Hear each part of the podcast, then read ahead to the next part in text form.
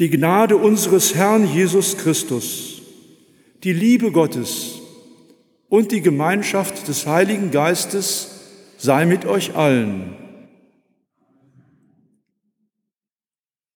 Liebe Gemeinde, liebe Schwestern und Brüder in Christus, in der Nähe von Detmold gibt es einen Ort, der auf den ersten Blick gar nicht schön ist ein altes Trümmergemäuer, ohne Dach, Fenster und Türen. Als Adolf Hitler in seinem Kriegswahn den Truppenübungsplatz in der Senne erweitern ließ, wurde auch die alte Kirche von Haustenbeck zur Ruine. Das Foto auf ihren Zetteln zeigt, was von dem ehemaligen Gotteshaus noch übrig blieb. Beklagenswert. O Jerusalem, so beginnen viele Klagelieder aus dem Mund der Propheten, die im Auftrag Gottes das gottlose Geschehen in dieser Stadt beklagten. Aus dem Mund der Bewohner, die gefangen nach Babylon geführt wurden aus dem Mund Jesu, der vom Ölberg aus weinend auf diese heilige Stadt blickte, bis zu uns heute aus den Mündern der Opfer eines der vielen Terroranschläge auf den Straßen und Gassen dieser Stadt. Ja, die Klagelieder um diese alte heilige Stadt, mit der sich religiöse Gefühle so vieler Menschen verbinden, sind bis heute nicht verklungen. Ich erinnere mich, als ich vor einigen Jahren eine ganze Zeit lang an einem uralten Gemäuer stand, das für die frommen Juden das größte Heiligtum ist. Die letzte Wand, die vom Tempel des alten Jerusalem noch übrig geblieben ist, die Klagemauer. Tag für Tag versammeln sich dort fromme Juden, um vor dieser Klagemauer unter dem Schutz schwer bewaffneter Soldaten voller Inbrunst zu beten. Viele von ihnen haben Zettel in die Ritzen zwischen diesen alten Steinen gesteckt. O Jerusalem, auf wie vielen dieser Zettel könnten diese Worte stehen, aus denen so viel Wehmut und Sehnsucht spricht? Gleichzeitig sehe ich aber auch, dass andere unserer älteren Glaubensgeschwister sich an den Händen fassend und singend vor dieser Mauer tanzen. Dieser Gegensatz hat sich mir damals auf den ersten Blick zunächst nicht erschlossen. Doch ich war tief bewegt von dieser Szene und dieses Bild ist mir noch immer vor Augen. O Jerusalem, so beginnt auch der Predigtext, der uns für den heutigen Sonntag aufgegeben ist. Doch der Autor, der von Theologen als Trito Jesaja, der dritte Jesaja, genannt wird, möchte kein weiteres Klagelied anstimmen. Obwohl die Menschen, die damals als Erste aus der Gefangenschaft aus Babylon zurückkehrten, angesichts des Anblicks so vieler Trümmer sicherlich geklagt haben mögen. Unser Predigtext führt uns in eine Umbruchssituation hinein, von der keineswegs klar war, was aus den Trümmerhaufen noch entstehen sollte.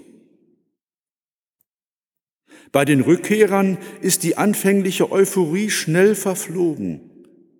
Ernüchterung macht sich angesichts von allem, was noch zu tun ist, breit. Es gibt keine schützenden Mauern und die Sicherheit ist nicht gewährleistet. Es fallen immer wieder räuberische Banden ein, die die Menschen um den Lohn ihrer Arbeit bringen. So reichen die Trümmer bis hinein in die Seelen der Menschen. Eine Situation großer Anfechtung.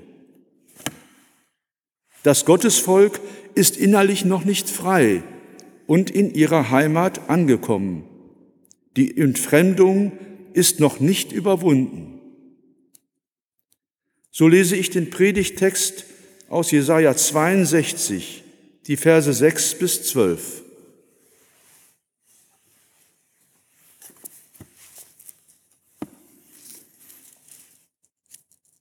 O Jerusalem, ich habe Wächter über deine Mauern bestellt, die den ganzen Tag und die ganze Nacht nicht mehr schweigen sollen, die ihr den Herrn erinnern sollt, ohne euch Ruhe zu gönnen. Lasst ihm keine Ruhe, bis er Jerusalem wieder aufrichte und es setze zum Lobpreis auf Erden. Der Herr hat geschworen bei seiner Rechten und bei seinem starken Arm, ich will dein Getreide nicht mehr deinen Feinden zu essen geben, noch deinen Wein, mit dem du so viel Arbeit hattest, den Fremden trinken lassen, sondern die es einsammeln, sollen's auch essen und den Herrn rühmen, und die ihn einbringen, sollen ihn trinken in den Vorhöfen meines Heiligtums. Gehet ein, gehet ein durch die Tore, bereitet dem Volk den Weg. Machet Bahn, machet Bahn, räumt die Steine hinweg, richtet ein Zeichen auf für die Völker. Siehe, der Herr lässt es hören bis an die Enden der Erde. Sagt der Tochter Zion, siehe, dein Heil kommt. Siehe, was er gewann, ist bei ihm, und was er sich erwarb, geht vor ihm her. Man wird sie nennen heiliges Volk, Erlöste des Herrn. Und dich wird man nennen gesuchte und nicht mehr verlassene Stadt.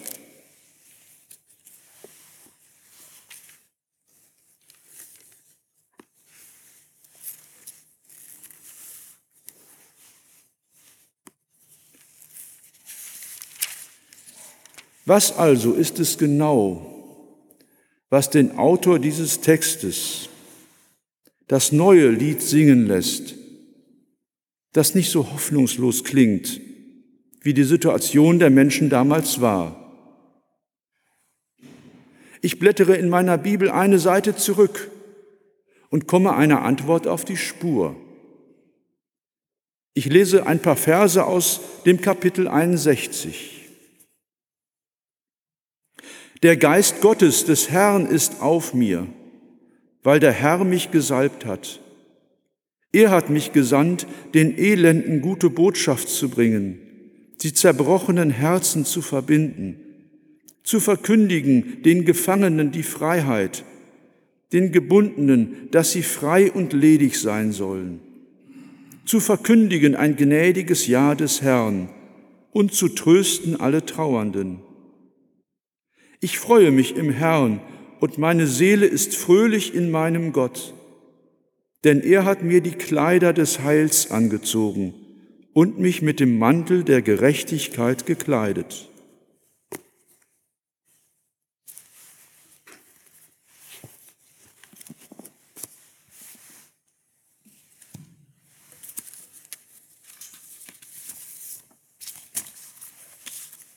Der Prophet sieht die Situation nicht aus menschlicher Sicht. Allein durch das Wirken des Geistes Gottes öffnet sich ihm eine entscheidend andere Perspektive. Und er spürt die Kraft dieses Geistes in sich selbst. Es ist eine Kraft, die seit den Ursprüngen der Schöpfung wirkt. Und dieses schöpferische Wirken hat bis heute nie aufgehört. Und es ist die Kraft, aus der immer wieder Neues entstehen kann und will. Nicht nur damals in Jerusalem, sondern auch bei uns heute. Aber auch durch uns in unserer Welt, die so gezeichnet ist von den Trümmern menschlichen Scheiterns. Immer, wo Menschen nach Macht und Geld streben, nach Karriere und wirtschaftlichem Wachstum kommen leider allzu häufig am Ende verbrannte Erde und Trümmerfelder heraus. Das zeigen die immer brutaler werdenden Kriege, das zeigt der Klimawandel, aber auch eine innere Verödung in den Seelen so vieler Menschen, auch in unserem Umfeld. Der Sinn im Leben kommt abhanden und Menschen brennen aus. Da hilft auch die Digitalisierung nichts. Es ist eher so, dass die moderne Technik und die marktwirtschaftlichen Zwänge einen Hang haben, in Bereiche vorzudringen, wo sie nichts verloren haben, indem sie die Wahrnehmung und das Denken und Verhalten der Menschen manipulieren. Wollen wir Menschen eine Zukunft haben und wirklich leben, dann kommen wir nicht umhin, Leben ganz neu zu denken. Jesaja ruft in seinem Predigtext, O Jerusalem, ich habe Wächter über deine Mauern bestellt, die den ganzen Tag und die ganze Nacht nicht mehr schweigen sollen, die ihr den Herrn erinnern sollt, ohne euch Ruhe zu gönnen. Lasst ihm keine Ruhe, bis er Jerusalem wieder aufrichte und es setze zum Lobpreis auf Erden. Zunächst einmal geht es darum, sich nicht einlullen zu lassen von denen, die alles schönreden, die uns Beruhigungspillen verabreichen wollen. Statt aus den Trümmern wirklich etwas Neues entstehen zu lassen, bauen sie Luftschlösser aus einer Flut digitaler Daten und wachsenden Börsenkursen, hinter denen kein wirklicher Lebenswert steht. Alles wird verwaltet, gemanagt und zum Wohle des Wirtschaftswachstums vorangetrieben, bis das alltägliche Leben zur menschlichen Trümmerhölle wird. Da werden auf Kosten der Menschen und der Schöpfung Rekordprofite erzielt, als gäb's kein Morgen. Da werden Menschengeschwister, die vor Krieg und Gewalt fliehen, von Politikern als Menschenfleisch oder Asyltouristen bezeichnet. Mich wundert da die Ruhe in der Kirche. Wie lange noch will die Kirche Jesu Christi sich in die Komfortzone zurückziehen und sich selbst verwalten? Dann geht es darum, sich von dieser Wirklichkeit nicht herunterziehen zu lassen. Unser Predigttext mahnt uns vielmehr, wachsam zu sein. Wir können und sollen unsere Stimmen erheben und nicht mehr schweigen. Für uns Gläubige ist zunächst Gott unser Ansprechpartner. Wir können ihm Tag und Nacht mit unserem Gebeten in den Ohren liegen, bis ein neuer Morgen anbricht. O Jerusalem, ich habe Wächter über deine Mauern bestellt, die den ganzen Tag und die ganze Nacht nicht mehr schweigen sollen. O du westliche Welt, du christliches Morgenland, sei wachsam und schweige nicht. Bringe vor deinen Gott das Elend und das Unrecht auf dieser Welt, die Schreie derer, die vor Krieg und Gewalt auf der Flucht sind, und auch die Schreie der leidenden Schöpfung. Es gibt dieses Wächteramt der Gläubigen und der Kirche. Das ist unser Auftrag. Und dann öffne deine Augen und sieh hin, was in Liebe zu tun ist. Wir können darauf vertrauen, dass uns aus Gott alles an Kraft und Segen zukommt, was wir brauchen. Allem zum Trotz gibt es eine große Hoffnung, wo wir uns von innen her öffnen, wo wir dem schöpferischen Heiligen Geist Gottes in uns Raum geben, können wir den herrschenden Ungeistern unserer Zeit etwas ganz viel Größeres entgegensetzen. Hier kann schon jetzt etwas neu entstehen. Aus unseren erlösten Seelen heraus können blühende Landschaften wachsen. Es kann praktisch erfahrbar werden in unserem Miteinander und bisweilen auch sichtbar in unserer Welt.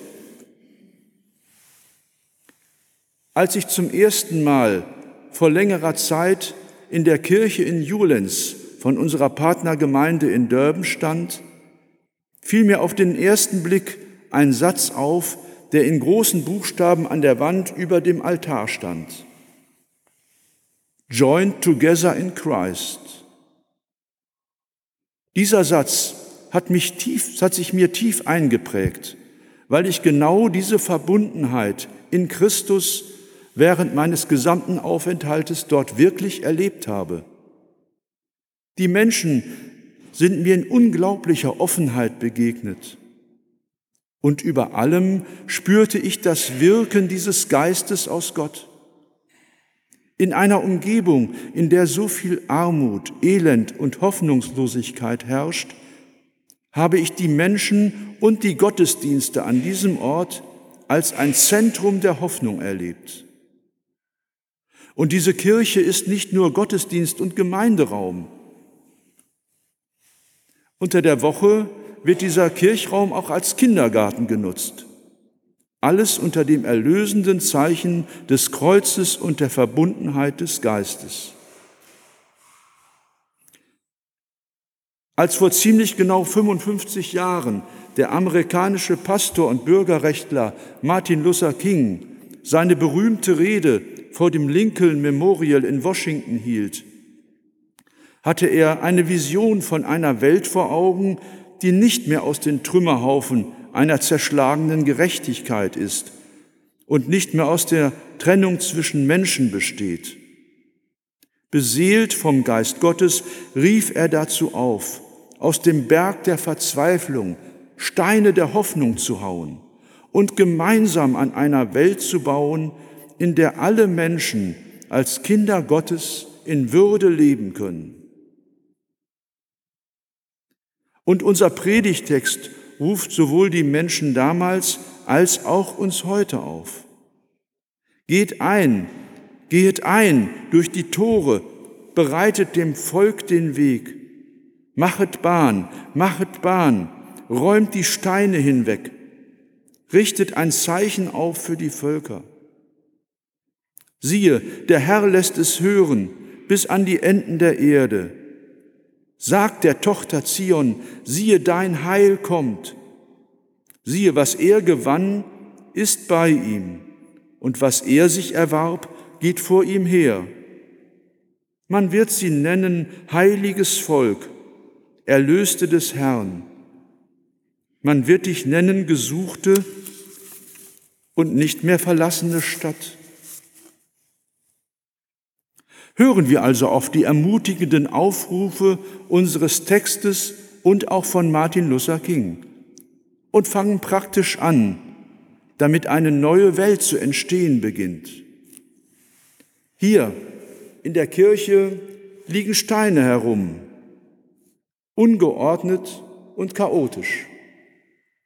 Vielleicht haben Sie das schon selbst bemerkt, als Sie in die Kirche gekommen sind. Doch das soll nicht so bleiben, denn wir sind hier auf einer Baustelle. Machet Bahn, machet Bahn, räumt die Steine hinweg, richtet ein Zeichen auf für die Völker. Tun wir das mal. Ich brauche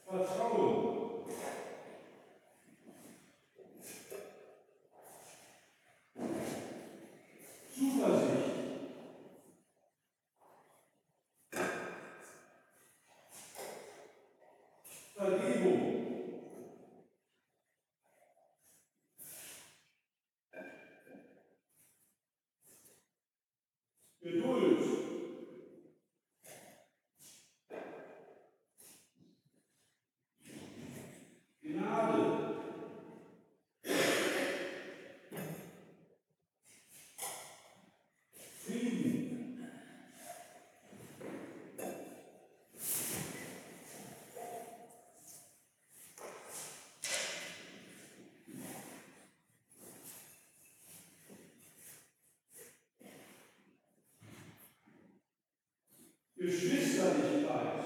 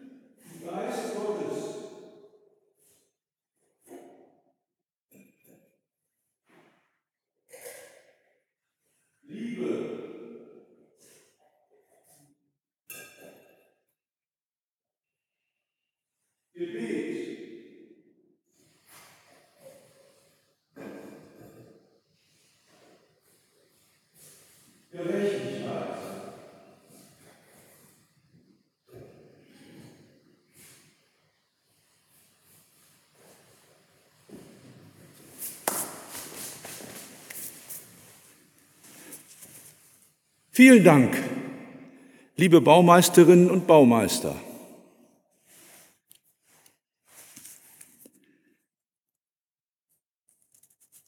Auf diese Steine können Sie bauen. Das war mal der Slogan einer Bausparkasse. An Werbesprüchen dieser Art kann man sicherlich seine Zweifel haben. Aber auf die tragenden Steine der Hoffnung, gebaut aus dem Geist Gottes, können wir uns wirklich verlassen. Nicht die quantitativen Dinge, sondern die qualitativen Dinge machen das Leben reich und tragen das Leben. Gewiss, es ist alles nur ein Anfang. Was hier entsteht, ist noch lange nicht fertig. Und diese Mauer soll kein Bollwerk der Ausgrenzung sein, sondern schon im Entstehen hat diese Mauer eine offene Tür. Wir glauben an einen Gott, der uns erlöst hat. Und unser Auftrag ist, im Vertrauen auf ihn den Weg in die Freiheit zu gehen. Was gibt es Wichtigeres, als alles dafür zu tun, dass an der Baustelle der Hoffnung und des Lebens weitergebaut wird? Trotz Widerständen und Schwierigkeiten. Als Erlöste des Herrn sind wir dazu beauftragt, selbst daran weiterzubauen und gleichzeitig darüber zu wachen, Wächter zu sein, dass diese Baustelle niemals stillsteht. Es ist schon einige Jahre her, als wir mit einer Gruppe unserer Gemeinde in der Ruinenkirche in Haustenbeck einen wundervollen Abendgottesdienst gefeiert haben. Es hat mich sehr tief bewegt, diesen Gottesdienst in einer Kirche ohne Dach unter offenem Himmel zu feiern, dem Himmel und unserem Gott ganz nahe. Sicherlich, wir haben die Ruinenkirche damals nicht wieder aufgebaut, aber mit unseren Liedern, Gebeten und Gedanken ist damals wieder geistliches Leben in dieses alte Gemäuer zurückgekehrt. Meine Lieben, ich weiß nicht, was in dieser Zeit noch auf uns zukommt. Aber das, was wir beseelt vom Geist Gottes und in Liebe bauen, hat Bestand in Ewigkeit. Das, was hier entsteht, ist Reich Gottes. Hier und jetzt. Was wir jetzt sehen, ist noch alles im Werden, aber es wird alles seine Vollendung in Gott finden. Er selbst wird alles zu Ende bauen.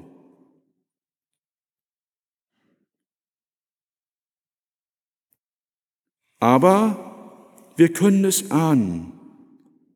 Wir bauen an etwas, das jenseits aller Endlichkeit eine große Zukunft hat. An einer Welt, die Gott uns seit jeher zugedacht hat. Zu all dem höre ich Gott sagen, was er auch am Schöpfungsmorgen sagte. Siehe, es ist alles sehr gut. Am Ende unserer Tage wird uns einmal eine Tür offen stehen. Wir werden durch sie einziehen in eine niemals verlassene Stadt mit einem Freudenlied auf den Lippen. Wir haben eben im Lied von Österhuis gesungen, Licht, Kind in mir mit meinen Augen, schau aus, ob schon die Welt ersteht, wo Menschen würdig leben dürfen und jeder Name Frieden trägt. Und dieser Friede Gottes, der höher ist als alle Vernunft, der bewahre eure Herzen und Sinne in Christus Jesus. Amen.